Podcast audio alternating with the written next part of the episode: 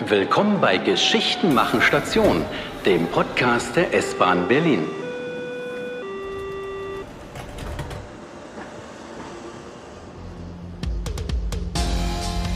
Heute wollen wir mit euch eine Zeitreise machen in das Jahr 1988. Ein Jahr vor dem Mauerfall. Wir sind in Berlin Mitte, im Herzen Berlins. Keine bunte Reklame, keine Schaufenster, die mit üppigem Angebot in den Auslagen locken, keine Restaurants, die mit großer Schrift um Gäste werben. Grau sind die Altbauten zwischen dem S-Bahnhof Oranienburger Tor und den Hackischen Höfen. Ihr Putz bröckelt. Wer genau hinschaut, entdeckt hier und da kleine Löcher in der Wand. Einschusslöcher aus dem Zweiten Weltkrieg. Ein bisschen ist es, als sei die Zeit stehen geblieben im Herzen Berlins Ende der 80er Jahre, erzählt Friedrich Log, der damals 20 Jahre alt ist. Ja, das hatte auch dadurch, dass man noch die ganzen Spuren auch des Zweiten Weltkriegs so präsent gesehen hatte, immer irgendwie diesen Moment so aus der Zeit gefallen oder in so einem merkwürdigen Zwischenzustand zu leben, wo man sozusagen von dem ganzen visuellen Setting eigentlich irgendwie 30 Jahre zurück war. Und im Radio und im Fernsehen allerdings äh, voll in den 80er Jahren. Also Punk war ja irgendwie die große Welle und New Wave und ähm, diese Musikströmung und Szenen. Den Sophienclub gab es, das war irgendwie eine ganz wichtige Institution, wo einfach eher auch Punk zu hören war.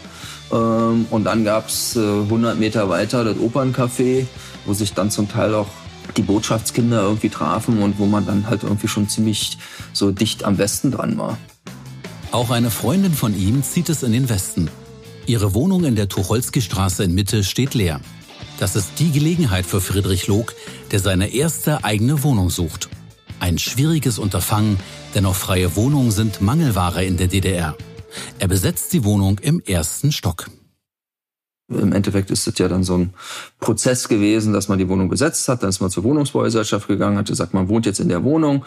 Und dann gab es eine kleine Ordnungsbuße. Das war im Endeffekt irgendwie so mein Einstieg. Tucholsky-Ecke-Augestraße, irgendwie eine sehr schöne Wohnung. Eine sehr schöne Wohnung, in der aber noch keine Möbel stehen. Und in diesen leeren Räumen hatte ich gedacht, naja, man müsste vielleicht eine Housewarming-Party machen oder könnte ja das auch irgendwie mit einer Ausstellung verbinden. Künstler kennt Friedrich Log genug. Am Maxim Gorki Theater baute er in der Werkstatt die Bühnenbilder. Eine Werkstatt, in der nicht nur gesägt, gehämmert oder geleimt wird, sondern in der sich die Kollegen für Kunst und Kultur begeistern. Nach Feierabend machen sie Musik, fotografieren oder malen. Die Werkstatt ist zu DDR-Zeiten ein Auffangbecken für Kreative, erzählt Log. Für Künstler, die sich abseits des staatlichen Kulturbetriebs der DDR verwirklichen wollen. Schnell steht die erste Ausstellung. Ein Kollege will Fotokollagen zeigen in der 40 Quadratmeter Wohnung von Log. Einladungen werden verschickt und die Band Ornament und Verbrechen angeheuert. Die Party kann steigen.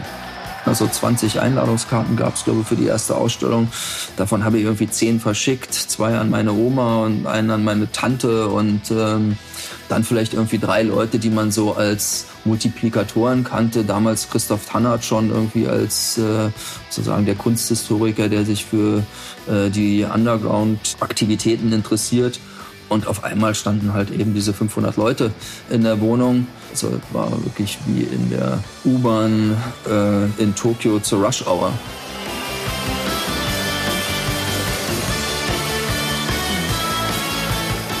Auf die erste Ausstellung folgt die nächste und die übernächste.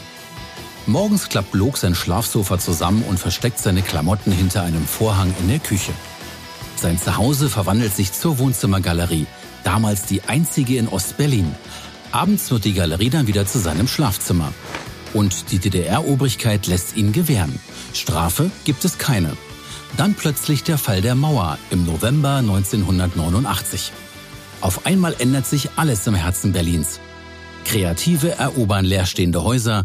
Für Künstler, Hausbesetzer, Clubbetreiber, Galeristen, DJs und Raver wird die alte Stadtmitte zum Ort der tausend Möglichkeiten.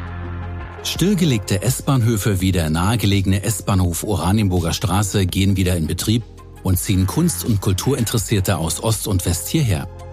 In der ehemaligen Margarinefabrik in der Auguststraße gründen junge Kreative die Kunstwerke.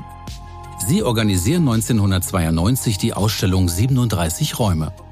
In Ladenlokalen, Werkstätten, Klassenzimmern oder Kirchenräumen wird Kunst präsentiert.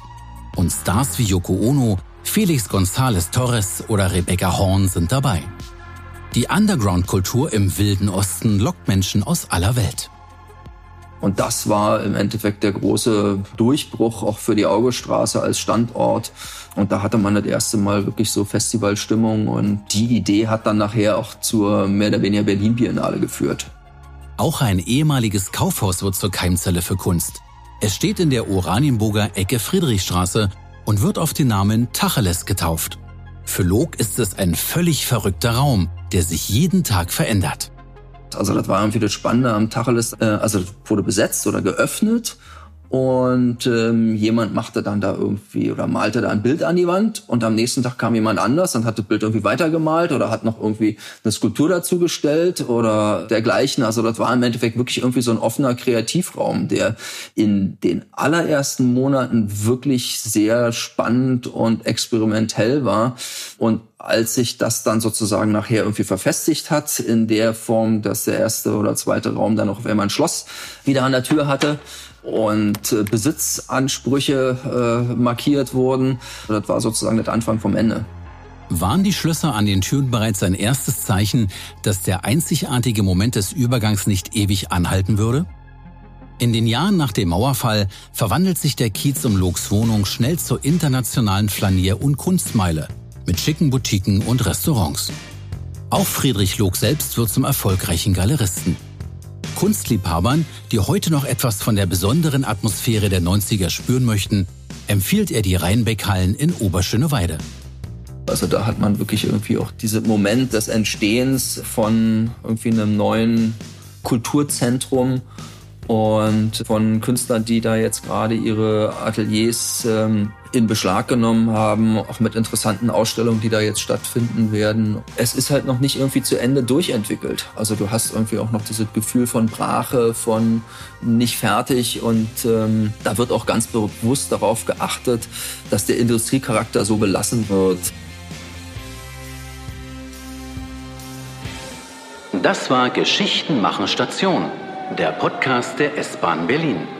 Wenn ihr keine Episode verpassen möchtet, abonniert uns einfach. Und wenn ihr Lust habt, entdeckt die Kunstszene der Hauptstadt oder weitere spannende Orte auf s-bahn.berlin.